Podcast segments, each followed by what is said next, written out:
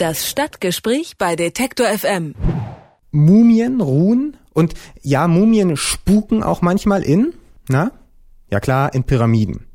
Ja, und in Horrorfilmen kann man sie auch manchmal antreffen, aber Mumien gibt es auch in Gewölbekellern unter deutschen Schlössern oder Kirchen. In Riesa in Sachsen zum Beispiel, dort liegen unter der Klosterkirche 29 hervorragend unverweste Mumien, Gefunden wurden sie vor knapp 200 Jahren, aber jetzt erst werden sie zum ersten Mal wissenschaftlich untersucht. Eine Forscherin geht in diese Klostergruft und schaut sich die Mumien an für ihre Doktorarbeit. Was sie dabei so alles findet und wie ihr Arbeitsalltag dort aussieht, können wir sie selber fragen. Die Anthropologin Amelie Alterauge ist bei uns am Telefon. Hallo, Frau Alterauge. Guten Tag.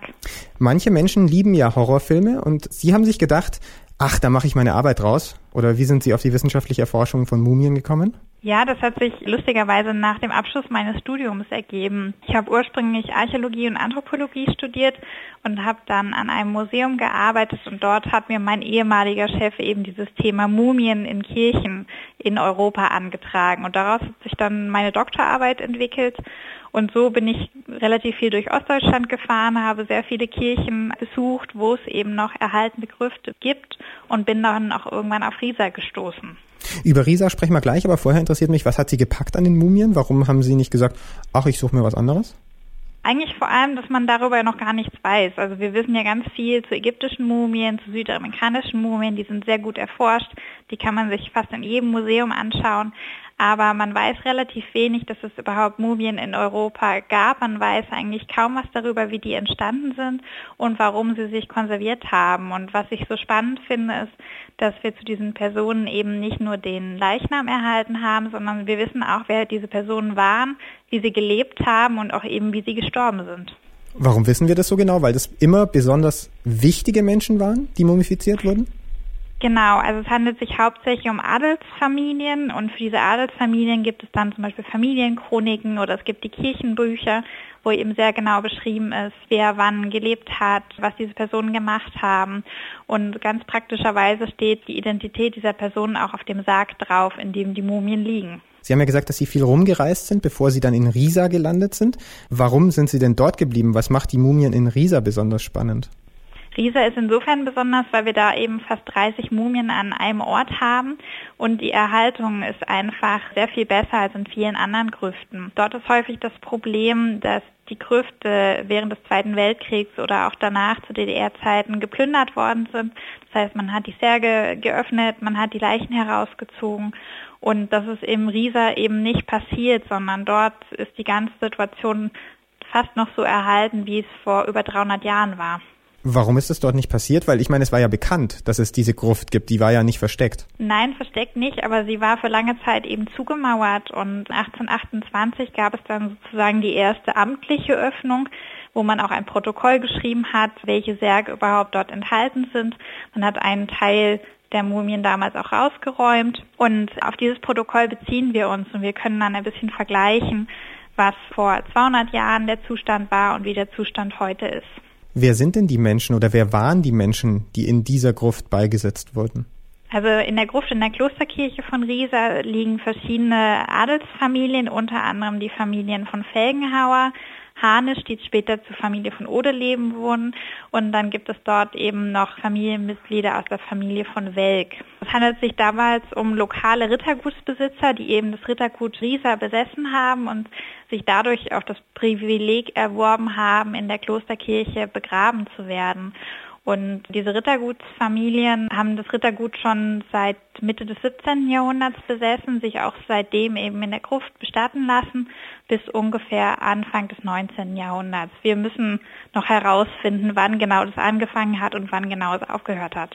Aber dieses Bestatten lassen von wichtigen Persönlichkeiten der Gesellschaft, das ist also nicht nur ein ägyptisches Phänomen, sondern das ist auch in Deutschland weit verbreitet gewesen. Das war auch nicht nur ein Phänomen in Riesa. Nein, das ist tatsächlich sehr weit verbreitet. Diejenigen, die sozusagen sich das leisten konnten, die wichtig waren, das können Adlige sein, das können aber auch Könige und Kaiser sein, die lassen sich natürlich an prominenter Stelle in einer Kirche bestatten und deswegen hat man eben diese Grüfte angelegt. Dort war sozusagen die Familiengrablege. Was sind denn die Bedingungen, unter denen sich solche Mumien besonders gut erhalten? Klar, geplündert werden dürfen die Grüfte nicht, aber was ist sonst wichtig? Also ganz wichtig ist, also allgemein gesprochen, dass die Verwesung aufgehalten wird. Das heißt, die Austrocknung dieser Leichname, die meisten sind nämlich tatsächlich natürlich mumifiziert, muss schneller vorangehen als der Verwesungsprozess. Und das wird eben dadurch erreicht, dass diese Grüfte sehr gut belüftet sind.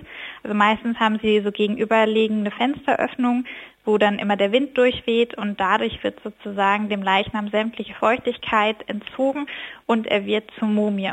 Also alles andere als ein feuchter Keller. Genau. Also Feuchtigkeit ist ganz schlecht. Ganz wichtig ist es eben, dass es trocken ist, dass da ständiger Luftzug herrscht und dass sozusagen diese Austrocknung möglichst schnell vorangeht. Bei einigen konnte man auch nachweisen, dass nachgeholfen wurde, nämlich dass man tatsächlich die Eingeweide entfernt hat, aber die meisten sind tatsächlich natürlich entstanden. Haben Sie denn außer die Körper selbst noch Dinge gefunden in den Grüften? Gibt es Grabbeigaben oder sowas? Ja, gibt es. Das ist auch relativ typisch für die Zeit. Was wir gefunden haben, war zum Beispiel in einem Kindersarg eine Schere, die versteckt unter der Mumie lag. In einem anderen Sarg lag ein Schlüssel. Dann haben manche der Mumien auch noch Schmuckstücke an. Aber das meiste sind häufig Objekte, die irgendwas damit zu tun haben, den Toten herzurichten oder zu reinigen. In einigen Gräbern gibt es dann eben Pinsel oder Kämme und die hat man dann mit in den Sarg gelegt, weil sie sozusagen unrein geworden sind, weil sie mit dem Toten in Verbindung kamen. Okay, das leuchtet mir ein, aber die Schere oder der Schlüssel, wissen Sie, warum die drin liegen? Also bei der Schere, wir wissen es nicht genau, gerade weil sie bei einem Kind eben liegt, könnte aber sein, dass man damit eben die Grabkleidung geschneidert hat. Diese Kleidung ist nämlich häufig eben extra angefertigt worden für die Bestattung. Die ist auch nicht wirklich angezogen, sondern liegt nur auf der Mumie auf. Und bei dem Schlüssel wissen wir es nicht. Vielleicht ist es ein Symbol für sozusagen die Hausherrin oder das Tor zum Himmelreich. Aber da können wir derzeit nur spekulieren und wir werden da weiter forschen. Im Moment ist die Gruft unter der Klosterkirche ja so ein bisschen ihr Reich, aber kann ich dann da irgendwann auch rein und mir diese Mumien anschauen? Ist da sowas geplant? Also die Forschungen gehen jetzt erstmal weiter und werden wahrscheinlich Ende nächsten Jahres abgeschlossen sein. Wir machen eben eine Dokumentation dessen, was noch dort ist. Und wenn das alles abgeschlossen ist, werden wir mit unseren Ergebnissen an die Öffentlichkeit gehen. Das heißt, wir werden das Ganze in Zeitungsartikeln, in Ausstellungen, in Vorträgen präsentieren und dann gemeinsam mit der Kirchgemeinde Riesa auch überlegen, wie man diese Grüfte eventuell wieder zugänglich machen kann. Wir haben zu Beginn darüber gesprochen, warum Sie sich ausgerechnet für Mumien interessieren. Ist der Faktor, Mumien sind gruselig und man steigt da in so eine Gruft runter, weiß nicht genau, was einen erwartet. Ist das ein Faktor, der bei Ihnen eine Rolle spielt? Ist da so ein leichter Nervenkitzel dabei? Nein, überhaupt nicht. Also man darf sich das auch nicht unbedingt so vorstellen, dass es stockduster ist und muffig riecht, sondern meistens sind diese Grüfte eben begehbar. Das heißt, man hat in der Vergangenheit auch schon Licht reingelegt. Muffig ist es sowieso nicht wegen der Belüftung. Und für mich ist es eher spannend, weil ich da wissenschaftliche Erkenntnisse herausziehen kann. Ich kann eben rekonstruieren, wer diese Menschen waren und warum sie sich so bestattet haben lassen, wie das nun der Fall ist. Ein nüchterner, wissenschaftlicher Blick auf Mumien, in dem Fall die Mumien im sächsischen Riesa. Die Anthropologin Amelie Alterauge hat ihn uns gegeben. Sie forscht dazu. Vielen Dank. Danke. Das Stadtgespräch bei Detektor FM.